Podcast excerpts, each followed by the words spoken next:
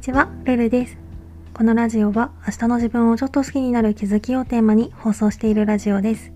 私なりの心地よい暮らしのコツや日常での気づきをお話ししています。もしよろしければフォロー、コメントなどお待ちしております。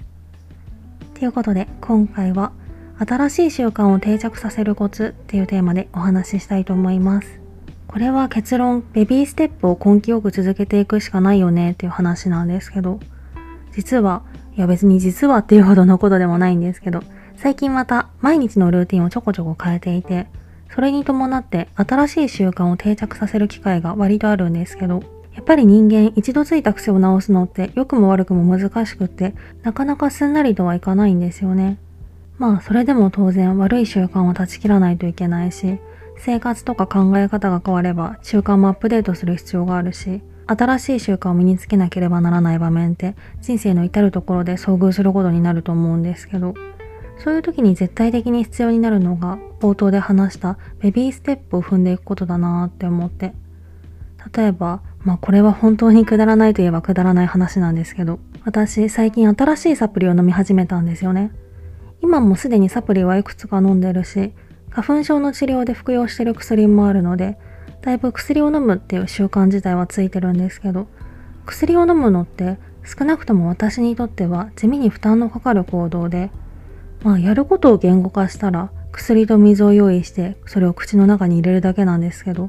一回に服用する数が多いからか、置いてしまえばなんてことない作業なんだけど、取り掛かるまで妙にハードルが高くって。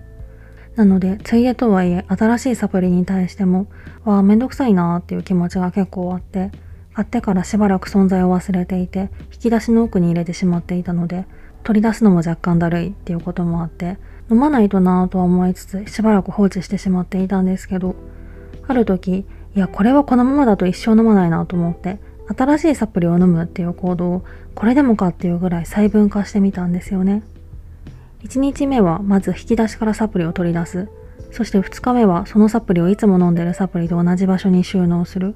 で、3日目はそのサプリの封を開けてすぐ飲めるようにする。そして4日目からようやく他のサプリと合流させて飲み始めようみたいな感じで。いや、これ喋っててめちゃくちゃバカバカしいですね。まあいいや、せっかく話したので最後まで続けると。まあ、だいぶサプリごときで大げさなんですけど。でもこの行動意外とバカにならなくって。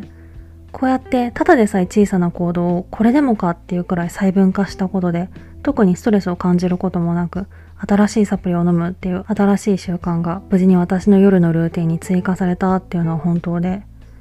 まあ今回の例はちょっと小さすぎるかつ若干レアケースかもしれないけど、他のあらゆる習慣にもこの方法って活用できる気がします。例えば勉強する習慣をつけたいならいきなり明日から30分勉強するぞって意気込むんじゃなくてまずは筆記用具を用意してテーブルの上に置く次の日はテキストを用意してテーブルの上に置くそしてまた次の日はテキストの勉強したいページを開く。で、その次の日からようやく勉強を始める。でもいきなり30分は長いから、まずは5分集中してみるみたいな感じで、新しい習慣を取り入れるときは、とにもかくにもベビーステップが鍵になるんじゃないかなって思うので、これからも何か新しく追加したい習慣ができたときは、この方法を使って少しずつ地道に自分のものにしていけたらなと思います。今回はそんな感じです。レターでの質問感想も絶賛募集中ですので、ぜひお気軽にいただけたら嬉しいです。それではまた次の放送でお会いしましょう。